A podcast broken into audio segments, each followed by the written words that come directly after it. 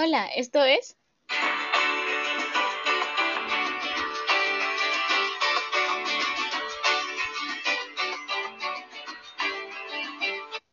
Feminismo para principiantes, creado por mí, Xiomara, que te ayudaré a conocer y comprender mucho mejor el feminismo. ¿Te gustaría resolver tus dudas al respecto?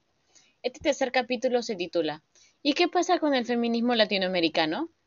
Como hemos visto, el feminismo se cimentó y nació en un contexto europeo, en una clase social privilegiada, o al menos así se ve en las dos primeras olas. Pero hey, no tienen la culpa. La lucha social era acorde a la época, renegando todavía más a otros grupos sociales o etnias, como vendrían a ser la gente de color o las minorías como la comunidad LGBT.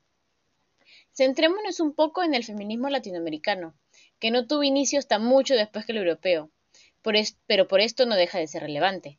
Cerca de la segunda mitad del siglo XIX se inició la lucha a favor de los derechos políticos, con reivindicaciones a las sufragistas y feministas en los últimos años del siglo XIX y las primeras décadas del siglo XX. Como primera finalidad, se buscó reafirmar el papel de la mujer en la sociedad, reclamando sus derechos cívicos y culturales, donde se debatía por la falta de derechos. En Argentina, por ejemplo, se promovieron las primeras organizaciones, como la Unión Gremial o la Unión Feminista Nacional, en esta buscando percibir un igual salario que el hombre por el mismo trabajo.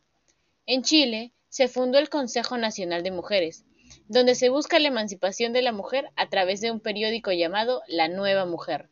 En Bolivia, la lucha comenzó a surgir más en las luchas populares, así como en México, que en el marco de su revolución exigieron la igualdad entre hombres y mujeres. De todas estas organizaciones comenzaron los primeros partidos feministas en América Latina y Centroamérica. En Perú se formó la Sociedad Feminista, con el objetivo de enseñar cómo se hacían las labores domésticas, a motivo de evitar el maltrato por parte de sus esposos. Sin embargo, comenzó a descender en su búsqueda por equidad, hasta que volvió a tomar fuerza en los años 70 y 80. Aquí es cuando se aparecen unas grandes potencias, las organizaciones no gubernamentales, que funcionan como instrumentos privilegiados en los que se combina el trabajo asalariado y la militancia política.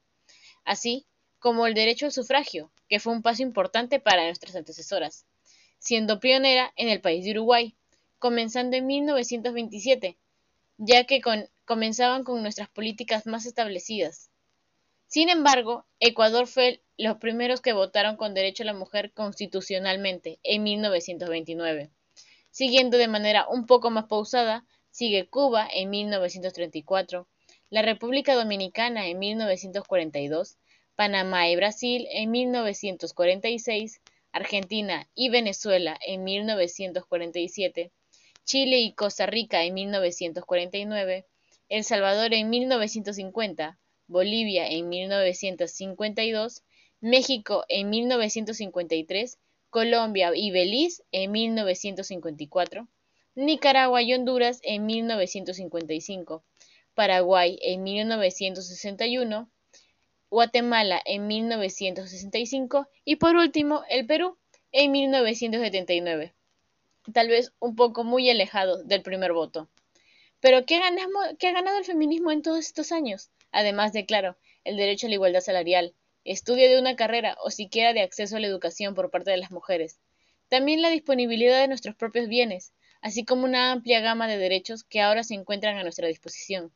En México, por ejemplo, se ha logrado también la ley Olimpia en cuanto al tema del aborto. Uruguay y un estado de México lo tienen permitido según los plazos médicos, mientras que en el resto de América Latina, a excepción de El Salvador, Honduras y Nicaragua, se encuentra permitido bajo ciertos parámetros. Aunque crean que todo está ganado, no es así. La lucha continúa hasta que las mujeres tengamos esta libertad que tanto deseamos. Toda la información del día de hoy ha sido referida de E.ON las voces del feminismo en América Latina de María Canora, La Mosquitera y Plumaje. Muchas gracias por escuchar nuestra información y recuerda, siempre es mejor estar informado. Nos vemos en la siguiente entrada.